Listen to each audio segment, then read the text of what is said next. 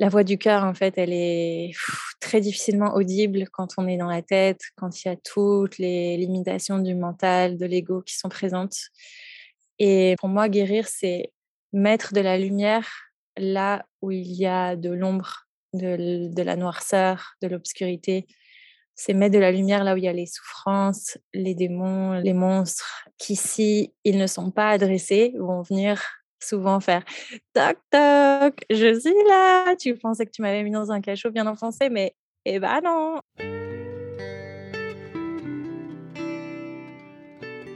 Bienvenue dans Pas de soucis, le podcast pour se libérer de l'anxiété avec Camille Thomas.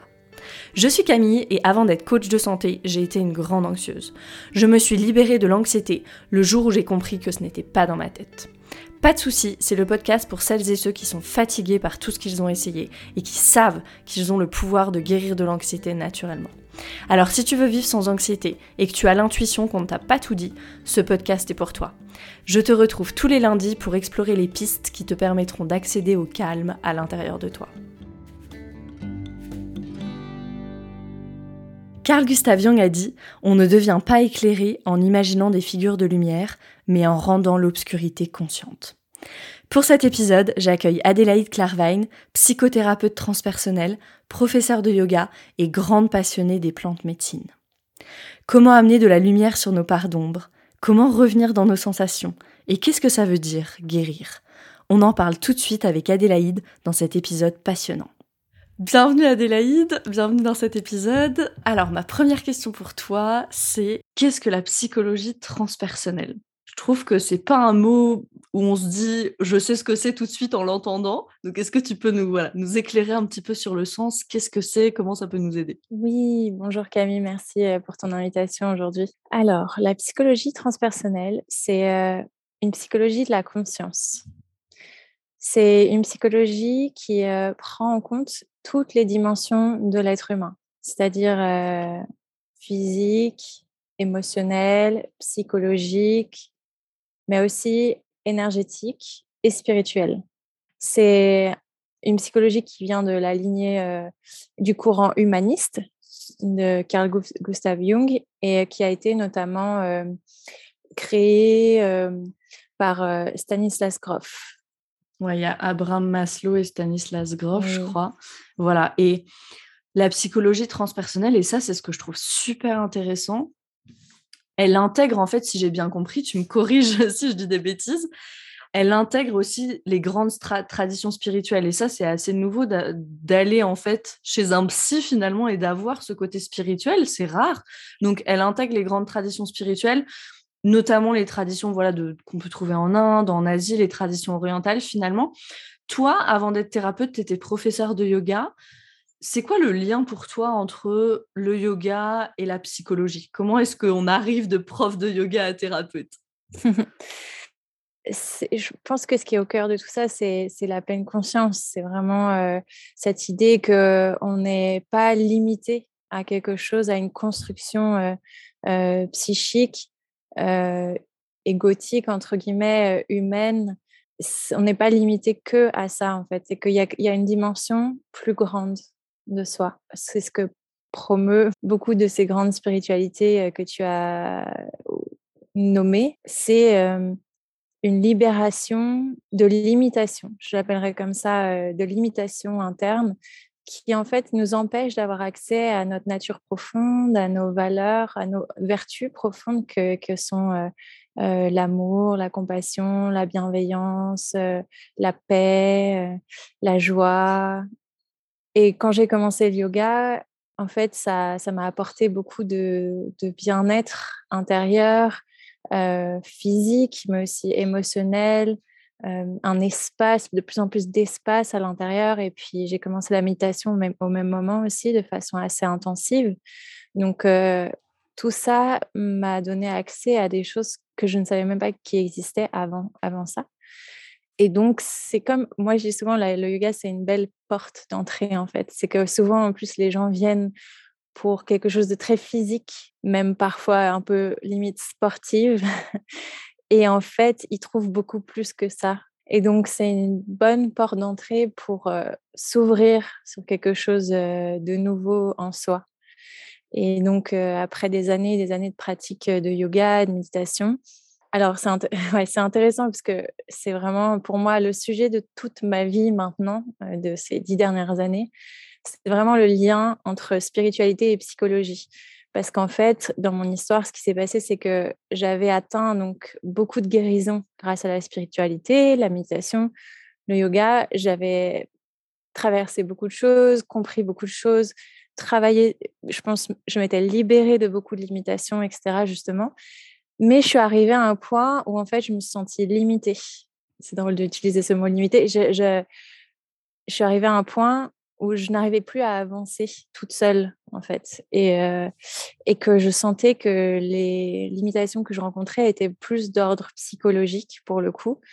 Et donc, j'ai commencé à avoir un psychothérapeute euh, transpersonnel.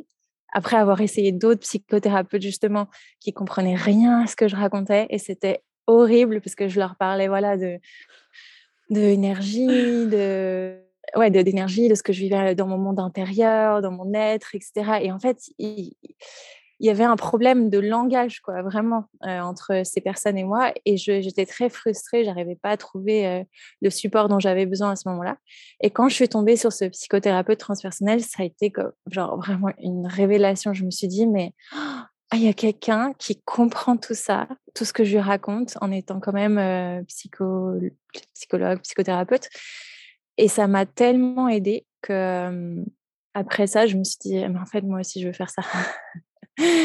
Est-ce que j'ai trouvé que ça alliait vraiment les deux choses qui sont pour moi fondamentales, en fait. C'est d'allier la spiritualité et la psychologie ensemble. Pour moi, une psychologie sans spiritualité, ça n'a aucun sens.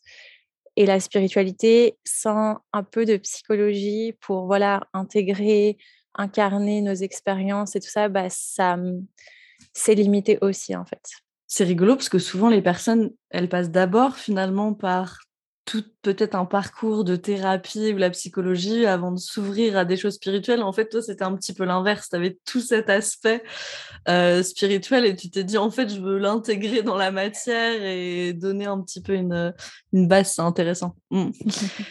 et du coup, qu'est-ce qui se passe dans une séance de psychothérapie personnelle? Alors, je sais que tu, on a parlé un petit peu toutes les deux, tu m'as dit il n'y a pas de déroulé fixe. Je comprends bien que ça s'adapte euh, à chaque personne. Est-ce qu'il y a des choses quand même qui reviennent ou voilà, qu'est-ce qu'on fait? Moi, si j'arrive dans une séance de psychothérapie personnelle, comment ça va se passer? Transpersonnel. Transpersonnel. Euh, alors, bon, chaque thérapeute a un peu son propre cadre et son propre déroulé. Euh, bah, tout simplement, en fait, on va arriver, faire connaissance. ça se passe face à face, assis dans un cabinet et on échange, en gros. Il y, a des, il y a un échange. Donc, moi, je peux intervenir, partager des des, choses que j'ai, des expériences, des connaissances ou des concepts. Euh, et puis, je vais faire des propositions, en fait, au fur et à mesure euh, de, des séances de, euh, d'exercices ou de, d'exploration qui sont généralement liées à la sensibilité propre du thérapeute qui est dans la pièce avec la personne. pour moi, en ce qui me concerne, ça va être l'utilisation de relaxation, méditation, exercice corporel.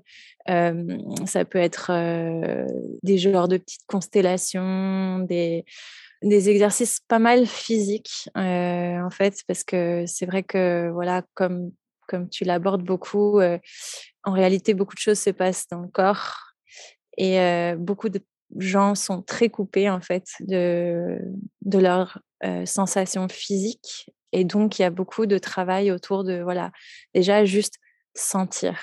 Sentir. Qu'est-ce que ça fait là dans ton corps Comment ça se passe Où Est-ce que tu peux me décrire la sensation, etc. Et en fait, par l'exploration du corps, des émotions dans le corps, on va dire, ou des traumas dans le corps, ou de toutes ces choses-là qui sont logées dans le corps, on va pouvoir petit à petit avoir accès, euh, enfin découvrir. En fait, moi, je, découvre le chemin de guérison des personnes.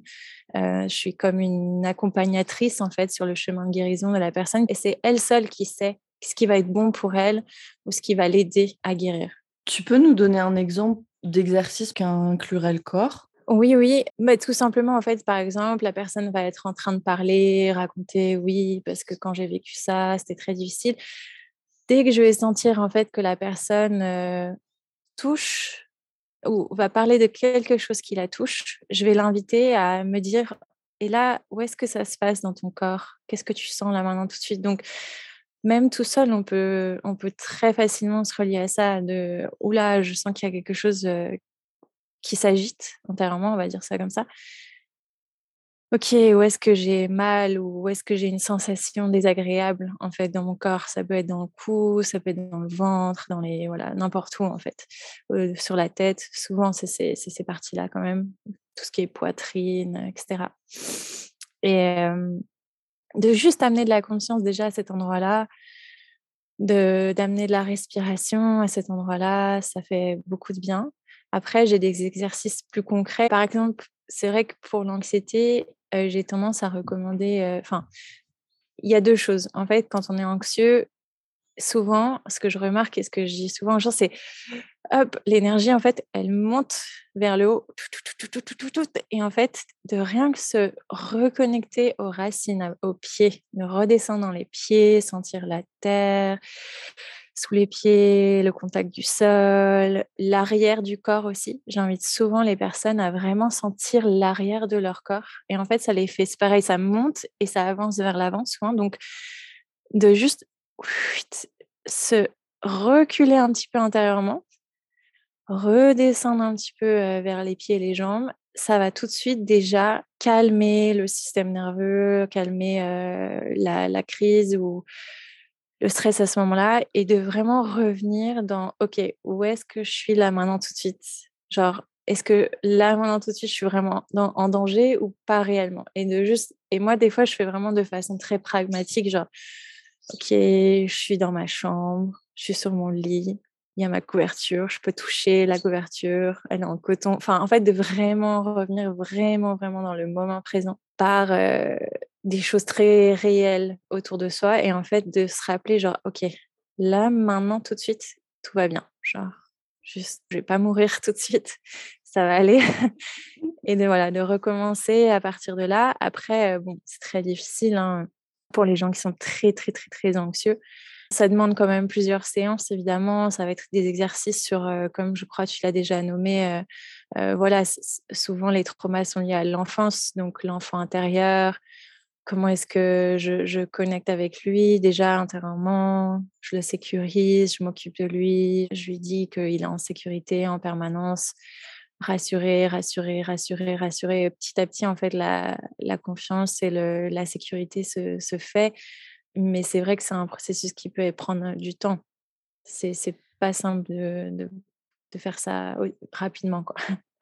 Oui, c'est intéressant ce que tu dis avec les sensations. Effectivement, moi, je pense à ça un petit peu comme quelque chose qui est simple, mais qui est pas facile en fait. Mais en fait, on vient vraiment jouer sur le cerveau. Il y a le docteur Dan Siegel qui a voilà nommé cette méthode. Il dit name it to tame it. Et, en fait, c'est vraiment ça, le fait juste de nommer les sensations. En fait, ce que ça fait, c'est que ça descend l'activation de l'amygdale et ça active ce cortex préfrontal qui, qui nous permet voilà, d'être dans le présent. Et en fait, le cortex préfrontal, c'est un perroquet de l'amygdale. Et donc, il y a cette boucle en fait entre les deux.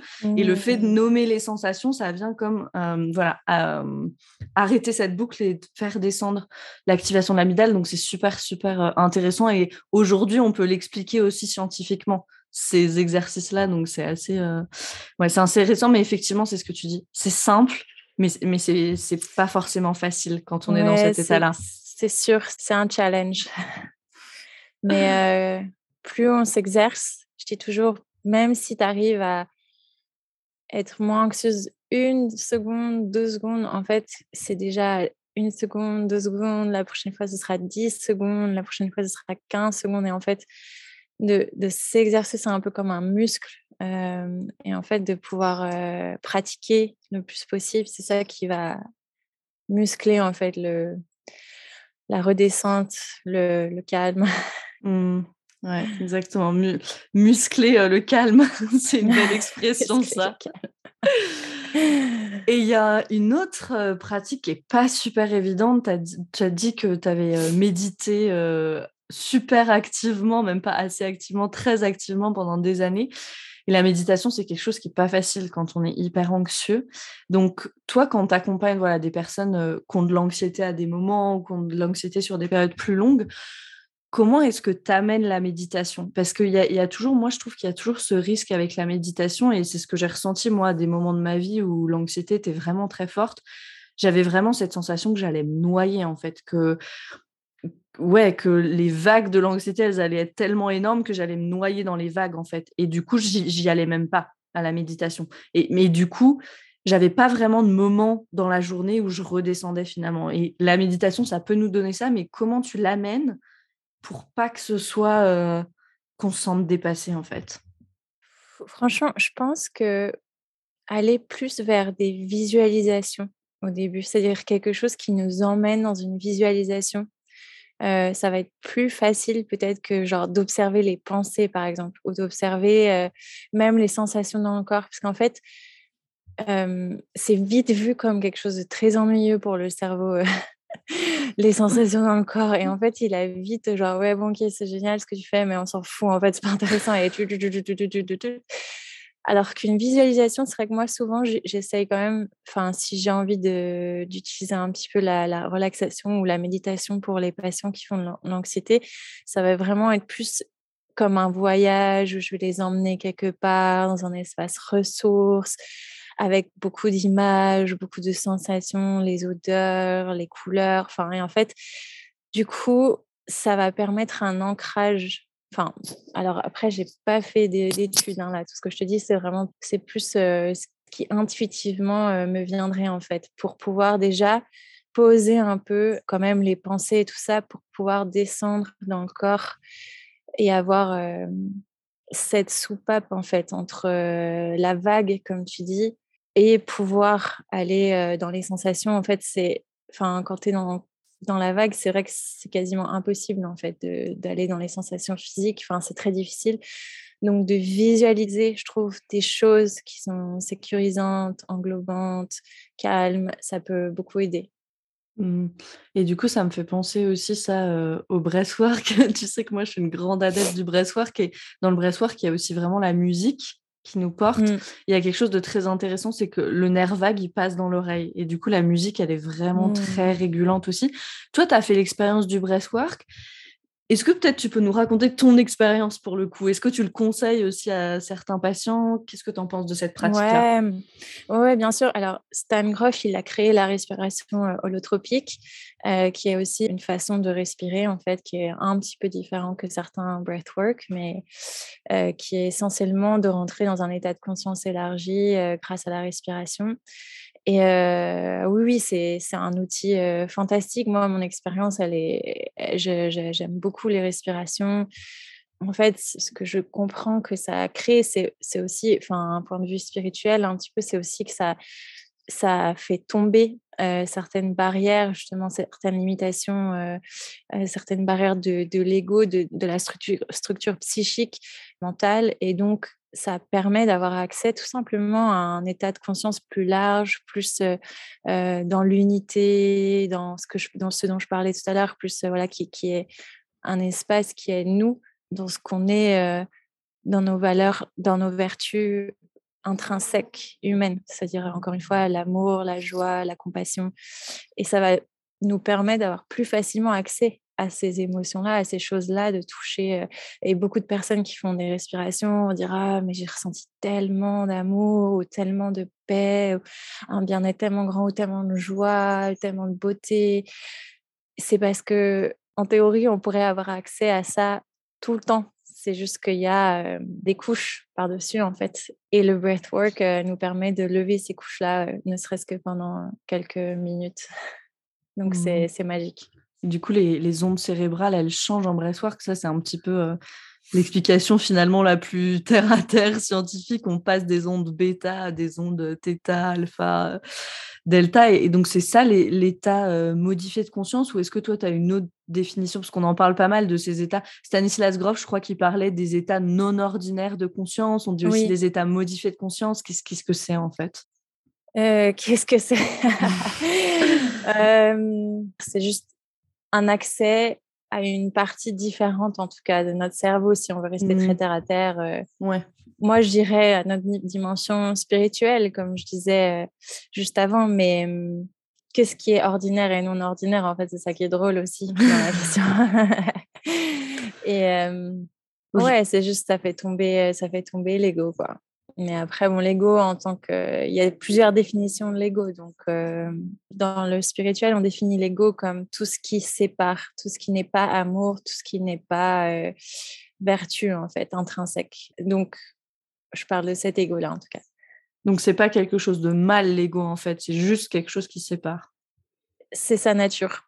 Il fait pas forcément exprès, mais sa nature, c'est de séparer, c'est de nous faire oublier qu'on est l'unité. Et quand on passe dans un état euh, modifié de conscience, du coup, on peut revenir à cette union.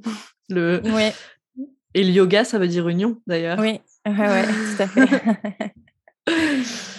Et donc, ouais, aujourd'hui, on parle pas mal, je sais que dans les milieux spirituels, on, parle pas mal de plantes aussi, on parle pas mal d'ayahuasca notamment, il y a beaucoup de reportages là-dessus maintenant qui sont plus ou moins, euh, voilà, plus ou moins euh, alarmants ou plus ou moins positifs. Donc, l'ayahuasca, c'est une décoction de plantes euh, originaires d'Amérique du Sud et qui nous ouvrirait du coup à, d'autres dimensions. Selon toi, donc, on, on, en a parlé, les états de modifiés de conscience, finalement, ça nous permet de, de revenir à cette, à cette union et c'est en ça que ça nous aide à guérir, en fait. Est-ce que guérir, c'est revenir à cette union pour toi? Alors, l'utilisation des plantes, que ce soit, oui, champignons ou ayahuasca, etc., fait le même effet à peu près quoi que la respiration, quelque part, fondamentalement. elle va faire tomber, pareil, ces couches-là dont on parlait, les c'est comme si on avait un premier niveau qui est très voilà la structure psychique, l'humain, l'incarnation, le, le moi, euh, le petit moi, on va l'appeler euh, aussi en psychologie, et que ben d'un seul coup, on va avoir accès à juste ah, quelque chose qui est plus grand, plus vaste, qui est relié en fait. On est tous reliés, on est, on fait partie de la nature, on est relié à la terre, on est relié au cosmos. C'est juste une dimension plus grande qu'on appelle le soi souvent, euh, avec un grand S. Et donc, les plantes médecines vont pouvoir nous permettre, pareil, d'avoir accès à cette dimension-là en fait qu'on a oublié quelque part, ou qu'on a tendance à oublier d'ailleurs encore et encore et encore. Et donc, euh, moi, ce que j'aimais bien dire, c'est que, euh, ce que j'aime bien dire encore aujourd'hui, c'est que c'est le cœur qui sait là où on a mal, en fait. C'est pas la tête. Sauf que le cœur, on l'entend pas la plupart du temps. Euh, on peut l'appeler aussi, voilà, l'intuition, la petite voix, le, la voix du cœur, en fait, elle est très difficilement audible quand on est dans la tête, quand il y a toutes les limitations du mental, de l'ego qui sont présentes. Et du coup, pour moi, guérir, c'est mettre de la lumière là où il y a de l'ombre, de, la noirceur, de l'obscurité. C'est mettre de la lumière là où il y a les souffrances, les démons, les monstres, euh, les cauchemars, qui, si ils ne sont pas adressés, vont venir souvent faire toc toc, je suis là. Tu pensais que tu m'avais mis dans un cachot bien enfoncé, mais eh ben non Et qui vont revenir, revenir, revenir, revenir, revenir en permanence. Et les gens sont souvent, mais je comprends pas pourquoi je vis encore ça, pourquoi je me sens encore comme ça, etc. etc. Et en fait, c'est parce que s'ils sont pas adressés et qu'on va pas mettre de la lumière sur, entre guillemets, ces monstres-là, ils vont continuer à revenir en fait. Sauf que aller mettre de la lumière à partir du mental, enfin je pense, peut-être c'est ma croyance en tout cas, que c'est pas vraiment possible. Paradoxalement, le mental lui, il n'a pas vraiment envie que tu guérisses. Donc c'est le cœur qui va pouvoir mettre cette lumière, euh, cette guérison, cette, cet amour, cet accueil sur ces monstres et cette euh, ombre-là. Et quand on est dans un état de conscience élargi, tout simplement, ou non ordinaire, le mental, c'est comme si limite, il disparaît un peu, en fait. Donc, d'un ce coup, il reste le cœur. Et là, le cœur, il a Ah, tu, tu peux m'entendre. Ah, il y a tout ça, tu as eu mal là, tu as eu mal là. Regarde, regarde, c'était difficile à cet endroit-là, mais, mais regarde comme en même temps, c'est beau, tu es une personne merveilleuse, et si et ça. Et en fait, du coup, ça va ouvrir à plein d'amour et de bienveillance envers soi-même et d'accueil envers soi-même. Et c'est ça qui soigne, c'est ça qui guérit en fait. Mmh. Ça me fait penser, je, je crois qu'il y a une citation de Carl Gustav Jung justement qui dit quelque chose comme On ne devient pas lumineux en regardant la lumière, on devient lumineux en regardant l'ombre, quelque chose comme ça. Ah, c'est beau ça, je C'est exactement ça. ouais. Et ce que tu dis, ça me fait aussi penser aux travaux de Joe Dispenza, qui, où lui, il mesure vraiment avec des encéphalogrammes ce qui se passe dans le cerveau des gens, et notamment des personnes qui méditent. Et il expliquait ça d'une façon, ce que je trouvais très intéressante, où il disait en fait, quand vous êtes dans cet état de méditation, justement, il y a toutes ces pensées, tout ce un peu tout ce, ce garbage, en fait, hein, cette pollution mentale qui est plus là. Et puis, le cerveau, il se dit oh, super, Camille, elle est partie, on va mettre de l'ordre là-dedans. et c'est là qu'on voit que les ondes cérébrales deviennent beaucoup plus régulières. Et c'est intéressant, en fait, c'est ce que tu dis, quand le mental, finalement, on peut le mettre un petit peu de côté. C'est là où ça se passe, en fait. Hmm. Exactement. Alors, j'avais lu quelque chose aussi, que donc pour les psychologues du transpersonnel, finalement, ce que vous dites, c'est que aucune expérience humaine peut être écartée sous prétexte qu'elle peut pas exister. Donc, et moi, ça, je trouve ça fantastique. Donc, ça veut dire que c'est, par exemple, toutes les expériences, même les expériences dont on ne se souvient pas, et eh ben toi, tu les prends en compte. Par exemple, j'avais vu une vidéo de Stanislas Grof où il parlait euh, même de, de, personnes qui revivaient l'expérience de leur conception. Euh, donc pas la naissance, hein, la conception, euh, l'expérience de leur naissance aussi, euh, les expériences de, nos vies passées éventuellement, les personnes qui ont aussi ces expériences de mort imminente, enfin tout ça en fait est pris en compte. Donc tout ça, on peut t'en parler. Mmh. et, tout à fait. Ouais. Et comment tu travailles toi avec ces expériences-là? Comment est-ce que tu les intègres? Alors, en fait, euh, c'est juste que je reste très ouverte, quelle que soit l'expérience de la personne en face de moi. Donc, si elle me dit, voilà, j'ai connecté avec une vie passée, j'étais ça, et puis ça m'a fait vivre ci, et en fait, si je comprends mieux ça, nan, en fait, ce que je vais d'abord, une des premières questions que je lui poser, c'est, OK, et ça te fait quoi du coup de savoir ça? Ben, ça me fait vivre ci, ça me fait vivre ça, et, et ça se passe où dans ton corps quand tu fais ça? En fait, c'est presque, entre guillemets, que ce soit vrai ou faux, ou qu'on y croit ou qu'on n'y croit pas, ce sont des prétextes un peu, en fait, pour sentir parce que si elle le dit, c'est que c'est vrai pour elle. Et c'est ça qui compte en fait. Enfin, moi, ce que j'en pense, on s'en fout. Ce que je crois, on s'en fiche. Moi, ce qui m'intéresse, c'est d'utiliser ce que la personne amène pour voir, ben, qu'est-ce que ça te fait en fait? Qu'est-ce que ça te fait sentir Et ça te rappelle quelque chose? Et en fait, souvent, ben, ça va résonner avec quelque chose d'autre dans leur vie actuelle, en fait, où ça va rebondir sur autre chose, ça va leur faire penser à un autre truc. Enfin, en fait, il y a de l'association d'idées, il y a, un déroulement, si tu veux. En fait, c'est comme si tu me donnes un fil et je vais dire, ah, ok, bah, pourquoi pas ce fil-là, quelle que soit sa couleur, et puis on va tirer dessus. Bah, viens, on va tirer dessus, voir ce qu'il y a derrière, en fait. Et donc, à partir de ça, c'est ok, enfin, tout est ok dans ce que la personne a amené. Et en fait, c'est à quel niveau ça se situe? En fait, si quelqu'un vient et, commence à me raconter justement, oui, euh, moi j'ai vu tant de voyantes, on m'a dit si, on m'a fait ça, j'ai fait dans une précédente vie, j'ai vécu ça, mais bon, j'étais si, et puis dans cette vie-ci, il m'arrive ça, et puis j'ai des entités qui m'arrivent sur moi tout le temps, et nan, Je vais être là, ok. Euh, est-ce que aussi, à quoi est-ce que ça te sert et Ça, c'est une question importante à se poser aussi. C'est est-ce que ça te sert de, d'avoir ces informations-là ou ces croyances-là en tout cas dans ta vie ou est-ce que c'est quelque chose qui crée plus de peur, plus de, de mélange, de déracinement avec la réalité? Enfin, en fait, c'est important de se poser ces questions-là aussi sans jugement aucun sur l'essence de la chose que la personne amène, mais vraiment de juste aussi observer que parfois ça peut être un, ce qu'on appelle les bypass, les échappatoires spirituels, et que du coup ça devient complètement déconnecté de quelque chose qui est senti justement et qui est, qui est attaché à, quelque chose qui s'ancre dans le corps et que du coup ça, reste quelque chose de très mental et que ça sert à rien à part créer encore plus de confusion, encore plus de perte de repères en fait. Donc ça, c'est un des indicateurs auxquels je fais très attention aussi, c'est-à-dire qu'il y a un accueil inconditionnel de ce que la personne a amené dans l'espace et je vais être attentive à, de quel endroit elle me raconte tout ça aussi. Est-ce que c'est quelque chose qui est vécu, senti, que je sens qui vient justement de quelque chose de vraiment profond en elle, ou est-ce que c'est des choses qui très mentales? Et dans ce cas-là, selon ce que je ressens, je vais aborder la question différemment.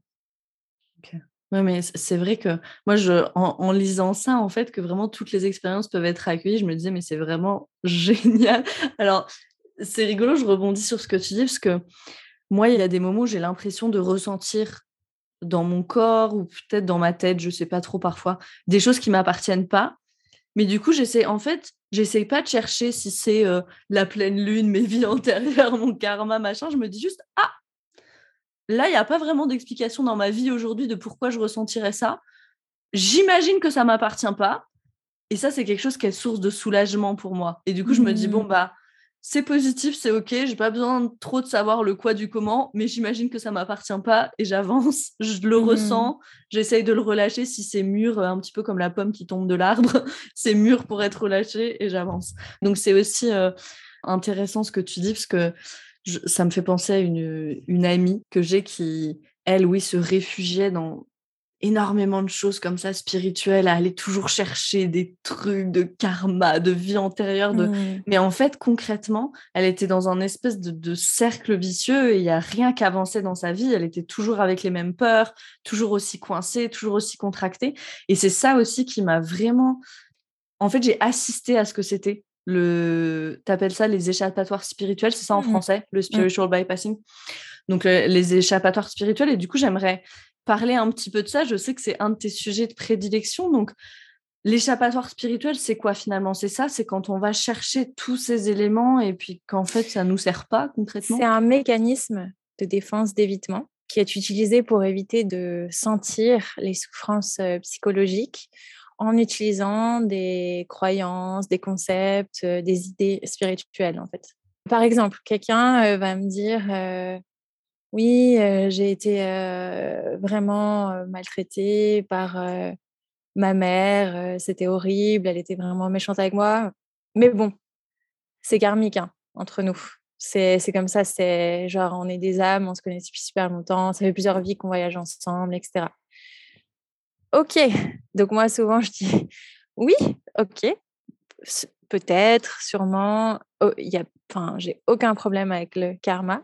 Et ça, c'est vraiment un de mes petits mots magiques. En fait, c'est le et qui est unificateur et pacificateur dans, dans l'équation. Parce que si je dis oui, ok, c'était le karma, mais bon, qu'est-ce que ça t'a fait sentir d'avoir une mère qui t'a fait souffrir? Et en fait, il y a quelque chose qui coupe à cet endroit-là qui moi me va pas du tout parce que c'est pas coupé en fait. c'est vraiment les deux dimensions, dimensions pour moi qui, coexistent au même moment. C'est-à-dire que oui, ok, c'est quelque chose de karmique, c'est quelque chose qui est là, donc qui peut-être est juste pour ce que tu avais à vivre dans cette vie-ci, etc.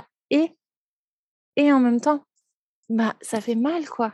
Enfin, je veux dire, dans ton humanité, dans ton enfant qui aurait voulu une maman tendre, aimante, euh, et qui était méchante, violente, c'est dur, quoi. C'est dur.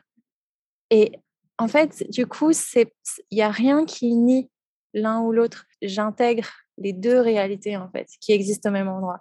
Oui, on peut avoir une dimension spirituelle qui se dit, bah, je suis plus grand que ça, donc euh, je peux prendre de la distance et l'intégrer et me dire que bah, c'est la vie, c'est comme ça, c'est juste et je vais l'utiliser pour en faire quelque chose de mieux, mettons. Ça, c'est un des concepts. Ok, très bien. Et il faut pas que ça nous empêche d'aller sentir ce que ça, à quel point ça nous a fait mal. Parce que l'enfant, lui, il a eu mal. Il n'y a pas d'idée spirituelle derrière qui va lui l'aider, en fait. Et tant qu'on n'aura pas été se dire, bah oui, lui, il a eu mal et qu'on n'est pas allé sentir dans le corps vraiment là où ça a fait mal à l'époque, en tout cas, il n'y aura pas de, de, résolution, en fait. On aura beau se dire, oui, mais tout est juste, c'est comme ci, c'est comme ça. oui, mais ça fait deux mois la personne que je suis aujourd'hui. Oui, et et ben non, on aimerait que ce soit ce soit pas passé comme ça aussi d'une certaine façon. Et puis du coup, ça va venir aussi résoudre intérieurement un petit peu des paradoxes par rapport à ce qui peut se passer dans le monde c'est-à-dire que quand on me dit, enfin, quelqu'un peut pas venir me dire, bah oui, mais c'était un enfant, je sais pas, violé par ses parents, et ça, bah oui, mais c'était son karma, sa vie. Excuse-moi, ok, peut-être. Et en même temps, ça devrait pas arriver en fait. Enfin, on va tout faire pour que ça se reproduise plus. C'est pas parce que ben ça a fait la personne qu'elle est aujourd'hui. Enfin, en fait, ça explique, ça, ça peut pas résoudre tout, quoi. Et en même temps, de mettre ce et au lieu du mais, c'est ça qui, pour moi en tout cas, me porte beaucoup dans mon espace thérapeutique et qui, et même intérieurement, en fait, ça a été une grande guérison pour moi d'avoir ce et inclusif et unificateur parce que c'est comme si avant ça, j'avais deux parties de moi qui se comprenaient pas, en fait, qui étaient là, mais il faut accueillir toute la souffrance dans le monde, tout est beau, tout est magnifique.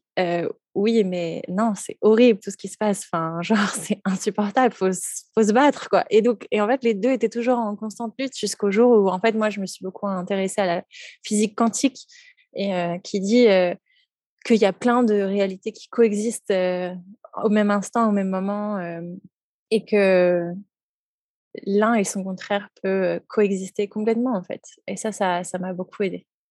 Et tu m'avais raconté un, travail que tu avais fait, je crois, où tu as pleuré pendant toute une matinée. C'était quoi sur le monde?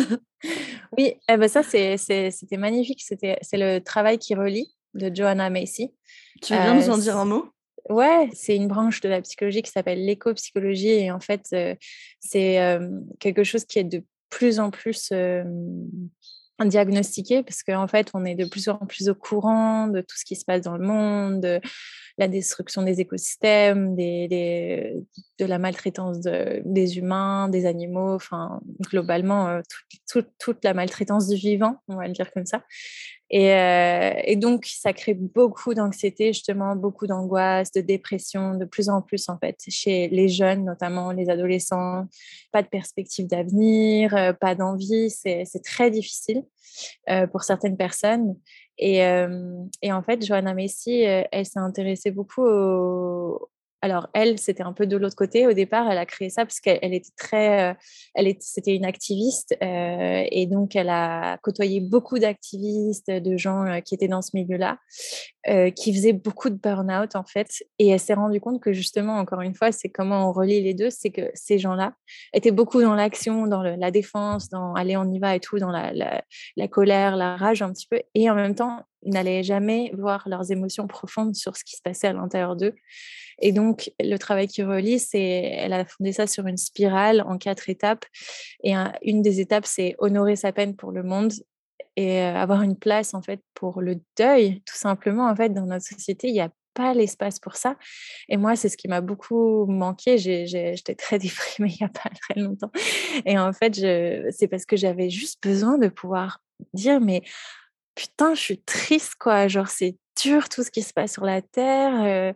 et en fait, de, d'avoir cet espace où on avait juste le droit de pleurer, justement, et qu'il n'y avait pas de mais bon, en fait, c'était interdit. Elle a dit tout ce qui est espoir et positif reste en dehors de la pièce. Et ça, mais rien que ça, justement, ça m'a fait trop du bien parce que je voulais juste être triste en fait à ce moment-là. Je voulais pas qu'on me dise bah oui, mais bon, euh, t'inquiète pas, ça va aller ou, oui, mais il y a des choses bien qui se passent aussi dans le monde. Tu vois, en fait, c'est toujours le premier réflexe. Mais moi, je voulais juste pleurer ma, ma, vie pour le monde, quoi. Et, euh, et, aller à fond dans mon émotion et, pouvoir la faire sortir et pouvoir la, la, vivre pleinement. Et ça, ça, ça m'a fait un bien. Mais je suis ressortie, j'étais plus déprimée, quoi. Du tout. Ouais, et puis parce que tout ça aussi, aussi bien ce qui se passe dans notre enfance et toutes ces grandes blessures qu'on a et aussi bien ce qui se passe dans le monde, tout ça, ça laisse des traces en fait, même dans notre système nerveux. Hein. donc c'est vrai que bon, on peut les ignorer jusqu'à un certain point finalement parce que ça laisse des traces dans notre système nerveux et puis on a cet état d'alerte qui est tout le temps là dans notre système nerveux et c'est ça aussi une des, euh, une des grandes origines de l'anxiété. Ah bah il y a beaucoup de gens qui utilisent du coup, euh, oui, tout ce qui est euh, surconsommation, jeux vidéo, euh, consommation de, drogue, d'alcool, tout ça, c'est beaucoup aussi pour fuir un petit peu, c'est des fuites quoi de, de la réalité dont ils sont parfaitement conscients, mais ils ont du mal à s'en extraire aussi. Et donc il y a des, forcément des répercussions en fait. Ouais. Oui, et, une question aussi que je voulais te poser, c'est en lien avec ça, c'est souvent en fait ce qu'on fait, c'est que on veut s'échapper et on a ce bypass là spirituel parce qu'on ne veut pas aller voir ce qu'il y a à l'intérieur, peut-être parce que c'est trop énorme ou c'est trop douloureux. Tu parlais des, abus dans l'enfance. Et comment du coup, bah, comment on sort de l'impasse en fait? Parce que on s'échappe pour pas aller voir ce qu'il y a à l'intérieur, mais on vit au quotidien avec ce qu'il y a à l'intérieur. Donc comment on fait? Vous voyez un psychothérapeute transpersonnel. non, mais c'est vrai que franchement, pour moi, la psychothérapie, ça devrait être. Euh, enfin, je sais pas, tout le monde devrait pouvoir y avoir accès. En tout cas, ça devrait être beaucoup plus accessible à tous. Euh, et puis, ça devrait beaucoup plus être intégré dans notre vie juste normale, quoi. Mais comme la méditation, en fait, comme la respiration, comme pour moi, c'est des, des, pratiques d'hygiène mentale. En fait, on n'en a quasiment pas de pratiques d'hygiène mentale. On en a physique, on en a ouais, psychologique. Euh, ça se rejoint avec ce qui est spirituel, mais c'est vrai que c'est pas du tout présent, pas du tout. On ne nous apprend pas ça à l'école, par exemple. Donc, euh, c'est vrai que après, voilà, il y a plein de pratiques qu'on peut faire aussi tout seul, hein, mais il y a beaucoup de ressources sur Internet. Trouver ce qui est bon pour soi, y a, ça va de, de tout à tout. Hein. Ça peut être du yoga, un petit peu de d'introspection avec de l'écriture. Enfin, en fait, de trouver des, déjà des moyens de, rentrer en contact avec soi-même euh, à travers différents exercices qui nous correspondent, la danse, la méditation. C'est déjà super. Après, ce que j'aime bien expliquer aux gens, c'est que on est souvent euh, blessé dans le lien, même toujours quasiment. Enfin, en fait, on n'est on n'est pas blessé tout seul. On est blessé en relation et dans le lien avec d'autres êtres humains. Donc, de se guérir soi-même tout seul, il y a une limite pour moi parce qu'en fait, à un moment donné, on a besoin de, de, de quelqu'un en face pour être et représenter ce lien, cette relation qui a besoin d'être guérie, d'être soignée, qui n'est pas accessible vraiment tout seul, en fait. En tout cas, euh, jusqu'à un certain point. Donc, mmh euh, si en tout cas, des, on vit des choses vraiment handicapantes émotionnellement, psychologiquement, pour moi, il faut, c'est bien d'aller voir quelqu'un. Mmh. On peut, et puis on peut peut-être, euh, finalement, c'est ce que tu dis, commencer un petit bout de chemin tout seul. Et puis, si c'est des choses qui sont trop grosses, commencer aussi tout petit. Par exemple, cinq minutes de journaling le matin, juste d'écrire cinq minutes, pas plus, mais déjà toutes ces petites choses. Et puis après, se, voilà, réaliser que quand on voit qu'on n'avance plus, et eh ben on va. Ou que ça suffit pas. Ou que ça suffit pas. Une autre question, je voulais revenir rapidement sur le yoga tu as ces personnes qui ont de l'anxiété en psychothérapie. J'imagine que tu en avais aussi dans les cours de yoga. Comment le yoga, pour toi, ça peut aider avec l'anxiété? Oh bah, plein de niveaux, ça ramène dans le corps, ça ramène à la respiration, ça force à calmer, à être dans le moment présent. Ah, bah, c'est, une des pratiques qui aide le muscle dont on parlait au début, le muscle qui sert à, se calmer en fait. C'est des ancrages. c'est-à-dire que quand on arrive sur notre tapis, quand on a fait plusieurs séances de yoga, c'est quasiment instantané. D'un seul coup, c'est on s'assoit sur le tapis et ah, je me sens déjà mieux. J'ai même pas commencé la pratique de yoga parce qu'en fait, le cerveau, c'est un peu aussi une éducation du cerveau et du système nerveux quelque part. Ah ok, quand je suis dans cet espace-là, je suis bien. Et en fait, du coup, il internalise ça et à force de le pratiquer, bah hop, quand on se met dans cet espace-là, ah, je suis bien ici. Et puis bon, la magie, oui, bien sûr, et la science des postures de yoga qui a été transmise depuis plus de 2000 ans, qui, les postures sont, c'est une technologie hein, du corps, c'est incroyable entre voilà les méridiens, les points d'acupression, les formes, les muscles, est-ce que ça va venir étirer? Et puis oui, un point non négligeable évidemment aussi, c'est que par exemple, quand on dit bah, les émotions, tout ce qui est émotionnel, euh, traumatique est logé quelque part dans le corps. Donc, euh, ça arrive très souvent que dans un cours de yoga, on se mette à pleurer, on ne sait pas pourquoi, mais en fait, c'est parce qu'il y a une émotion. En fait, rien que de faire bouger euh, le corps dans des zones qui sont qui, on appelle ça les zones aveugles un petit peu, de faire circuler de l'énergie dedans, du mouvement dedans, ou d'amener de l'attention dedans, en fait, ça va. Alors, il y a certaines spiritualités comme le bouddhisme, en fait, qui utilise l'analogie de que la lumière, en fait, elle est capturée par, euh, par l'ombre et que donc, euh, il faut qu'elle puisse se libérer euh, en, petits, en petits morceaux, enfin, des petits morceaux de lumière, en fait, qui sont capturés. Et en fait, plus c'est dense, plus bas pour la lumière, ça va être difficile de bouger et se libérer. Et en fait, quand on commence à assouplir le corps, les zones qui sont dures, qui sont tendues, qui sont serrées, c'est comme si en fait on va aussi assouplir en fait quelque part cette ombre autour qui, euh, qui va devenir un peu plus souple. Et en fait, la lumière, elle va faire genre et au bout d'un moment, elle va pouvoir bouger assez, si tu veux, pour se libérer en fait. Et à force de petits éclats de lumière qu'on libère, de petites perles, ils appellent ça de lumière qu'on libère, ben, et bah, petit à petit, pouf, pouf, pouf, on retrouve de plus en plus de lumière, d'espace, de, mobilité, de zones moins aveugles, moins tendues, moins coincées, etc. etc. Et c'est visible hein, en tant que prof de yoga, on voit tout de suite là où les gens, ils ont aucune conscience. C'est genre, bouge ça, impossible, bouge cet endroit-là, impossible. Puis un jour, ah, cette partie-là, elle bouge, waouh, c'est incroyable. Et puis, en fait, c'est tout qui se rigidifie, en fait. C'est le corps, mais aussi le mental, c'est l'émotionnel, c'est tous les niveaux, en fait, euh, euh, de l'humain. Donc, le yoga, non, mais c'est génial, c'est exceptionnel, c'est vraiment, c'est vraiment magique. Ouais, moi j'ai vécu ça aux premières loges quand j'étais au Yoga Institute à Mumbai. On avait un cours qui était euh, le cours de yoga profond, ça s'appelait, ou un truc comme ça. C'était que des étirements profonds et donc on faisait vraiment pas beaucoup de pauses. Je pense qu'on devait, on devait faire peut-être 5-6 pauses en une heure, mais on restait longtemps dedans. Mmh. Et je pleurais à chaque fois dans ce cours-là. Tous les jours. ouais. Ouais. Bah, c'est bien, t'as libéré beaucoup de choses oui, et je comprenais pas pourquoi. Et le prof, il venait me, me, mettre sa main là au niveau de la poitrine. Il me disait, tu vois, ça, c'est la vraie beauté, c'est ton vrai toi. Et moi, je pleurais toutes les larmes de mon corps. nice. Ouais, ouais, ça, ça arrive quand même souvent que les gens y pleurent dans les cours de yoga. Ouais, et puis on vient travailler avec le diaphragme, ça stimule le nerf vague. Enfin, il y a effectivement énormément, énormément de. Oui, sans oublier la respiration, le. Enfin, mmh. tout à fait. Si on veut en apprendre plus sur la psychologie transpersonnelle et ou sur le yoga, est-ce que toi, il y a des ressources que tu recommandes, que ce soit un livre, un podcast, peut-être un point de démarrage pour quelqu'un qui veut en apprendre plus? Ouais, j'aimerais honorer au passage l'école que j'ai faite qui est le Césum à Paris. C'est E S H U M et notamment certains de mes profs et ma directrice, euh, Bernadette Blanc, qui est vraiment une femme exceptionnelle que j'adore, qui œuvre dans le transpersonnel depuis euh, plus de 40 ans. Euh. C'est vraiment quelqu'un de, de, ouais, de très riche, très dingue. Et elle a écrit plusieurs livres sur le transpersonnel et sur la psychologie de la conscience, en fait, tout simplement.